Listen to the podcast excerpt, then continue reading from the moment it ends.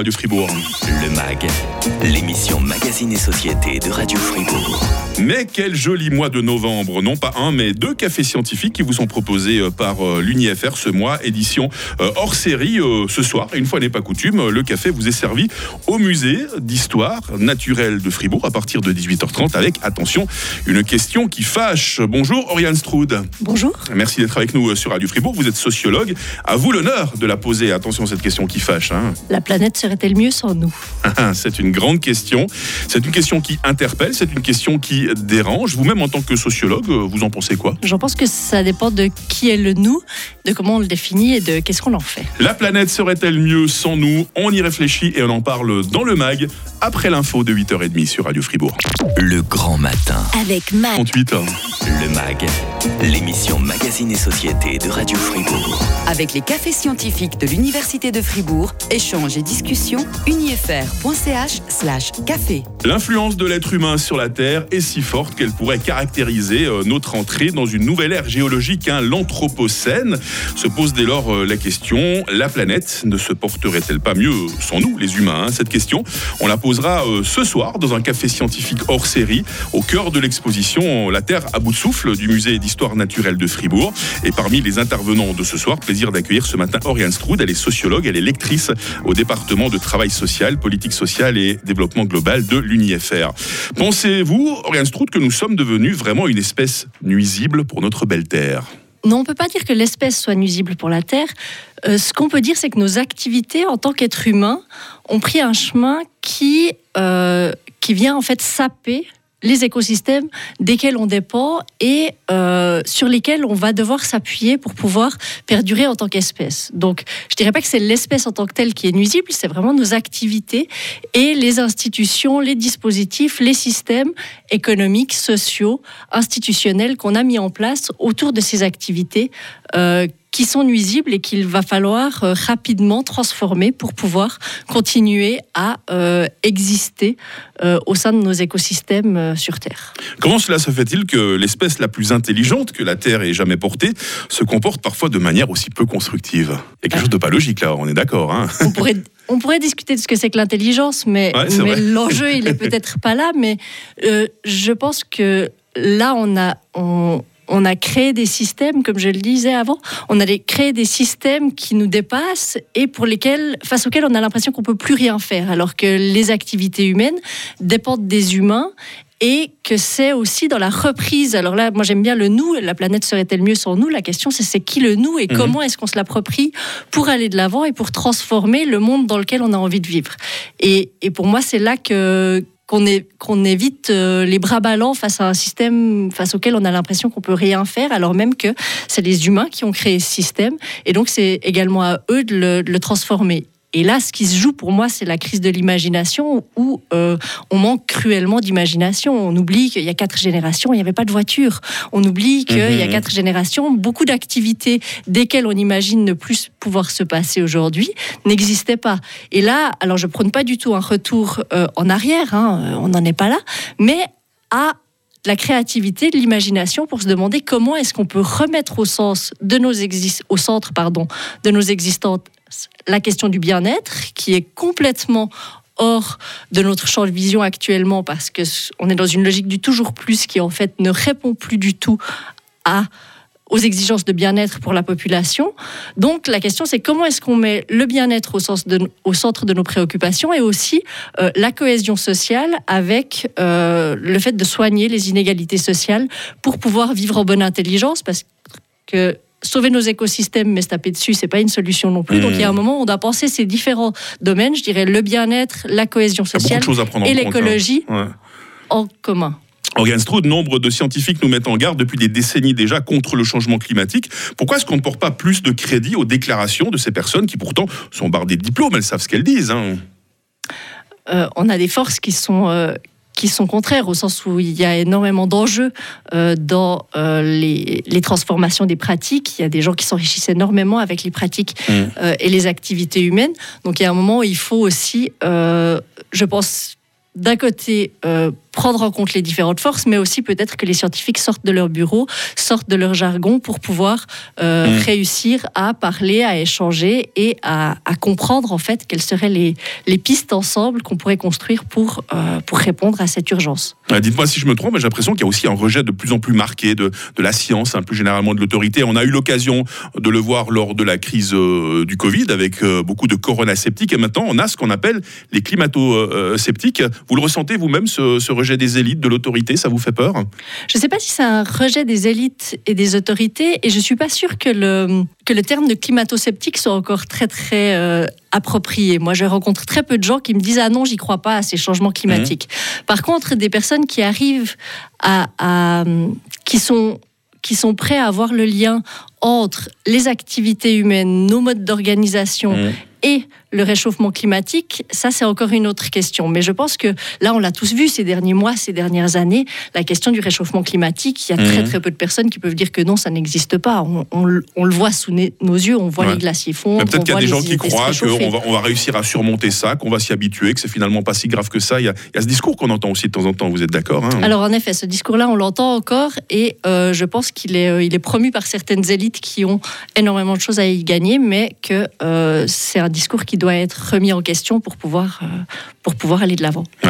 Est-ce que la Terre ne se porterait pas mieux euh, sans nous? Discussion très intéressante que nous avons euh, ce matin sur Radio Fribourg avec Oriane Stroud, sociologue, en préambule à ce café scientifique de ce soir, hors série, dont on aura l'occasion de reparler dans quelques instants sur Radio Fribourg. Restez bien avec nous.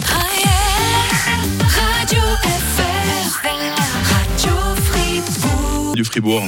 Le MAG, l'émission Magazine et Société de Radio Fribourg. La Terre ne se porterait-elle pas mieux euh, sans nous? Grande question, on va en débattre euh, ce soir avec les cafés euh, scientifiques de l'Université de Fribourg. On en parle ce matin avec Oriane Stroud, elle est sociologue à l'Université de Fribourg. Ça va toujours bien, Oriane? Merci, de nous accompagner ce matin. Alors, je vous posais tout à l'heure cette question. Il y a ce qui a un rejet de plus en plus marqué de la science ou de l'autorité.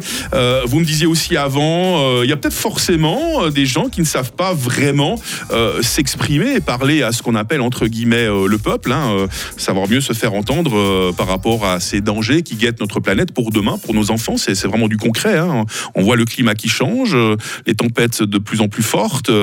On remarque aussi que voilà, bah, cet été il a fait particulièrement chaud.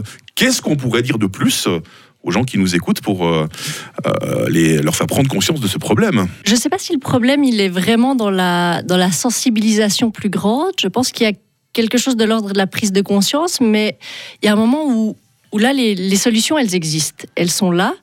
Euh, et C'est lesquelles les solutions alors?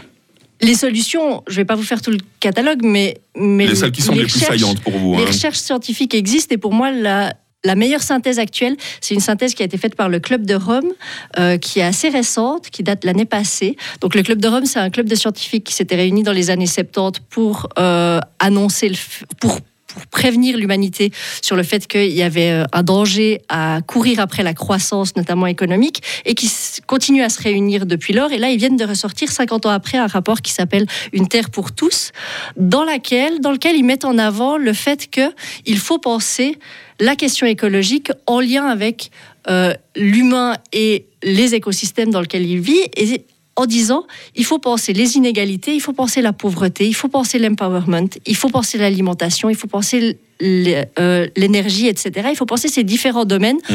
en relation et il faut qu'on pense aux humains en général. Donc on ne peut pas penser que des mesures écologiques qui en fait vont mettre à mal des gens qui ont déjà la peine à finir leur fin de mmh, mois. Mmh, il faut penser que la pauvreté et les inégalités participent au désastre écologique. Et donc il faut agir sur ces différents fronts en les considérant comme liés. Et dans ce sens-là, on n'est pas tous responsables du, marasme ou de l'urgence écologique. Voilà, on disait le nous tout à l'heure, il fallait le définir. On n'est pas hein. tous responsables. Les 1% mhm. les plus riches consomment la même chose, voire plus que les 50% les plus pauvres au niveau mondial. Donc il faut attaquer ces inégalités et il faut les remettre en question. Il faut les mhm. mettre sur le devant de la, de la scène pour pas que ce soit euh, monsieur et madame tout le monde qui ait l'impression qu'il doit serrer la ceinture alors que les grands continuent à voler en jet. Je pense qu'il faut quand même penser ces inégalités et puis euh, les attaquer de front. Et ça, ça passe par des mesures politiques, mais ça passe par des mesures qui nous concernent toutes et tous malgré tout. Donc je pense qu'il ne faut pas penser... Euh, les choses comme étant séparées, mais qu'il faut vraiment euh, remettre au cœur des questions écologiques, les questions qui sont avant tout sociales, qui sont de comment est-ce qu'on organise un mmh, vivre mmh, ensemble mmh. dans lequel on peut garantir le bien-être à toutes et tous, y compris aux vivants qui nous entourent et desquels on dépend pour notre survie. Vous évoquez la politique, Oriane Stroud. Euh, on a voté, on vient de voter pour élire nos représentants à Berne. Ce scrutin, ben voilà, c'est dans l'info, hein, c'est soldé par un recul des Verts, des Verts libéraux. Est-ce que c'est un signe? Et puis en contrepartie, ben voilà, des, partis qui n'ont pas vraiment de sensibilité euh, écologique euh, réalisent des scores faramineux. Est-ce que c'est un signe que les Suisses n'en ont rien affiche de l'avenir de la planète, selon vous? Je ne pense pas que c'est un signe que les Suisses n'en ont rien à faire de l'avenir de la planète. Je pense que c'est un signe que on doit penser justement euh, l'avenir de la planète comme étant aussi un avenir dans lequel on doit être partie prenante. Et pour être partie prenante, on doit sentir qu'on est impliqué dans les réflexions et que euh, les préoccupations euh, de tous les jours sont aussi prises en compte. Donc là, il y a peut-être un effort à faire, je dirais, de, de mise en lien pour que la question de l'accès aux ressources qui nous permettent de vivre dans un bien-être suffisant soit pris en compte également. Donc, euh, on peut le voir, enfin, je ne suis pas politologue, mais on peut le voir de deux côtés. On peut se dire que que la question climatique s'est répandue dans la société suffisamment pour que euh, elle ne soit pas euh, uniquement du côté des Verts, ou on peut le voir du côté, mhm. voilà, plus comme un désengagement.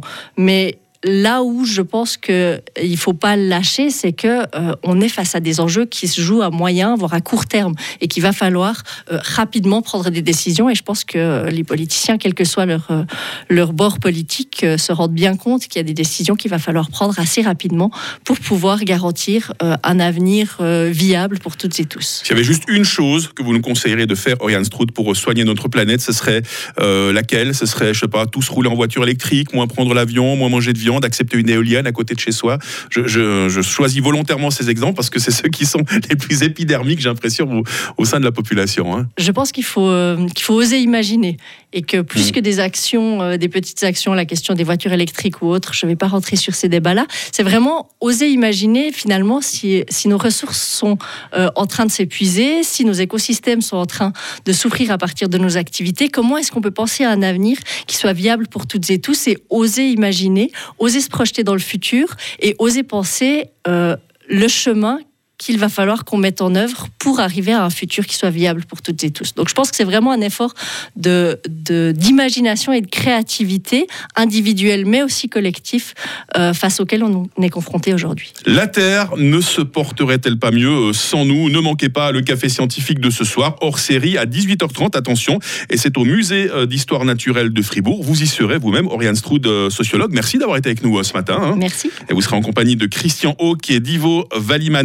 Tous les deux euh, professeurs au département de géosciences de l'UNIFR.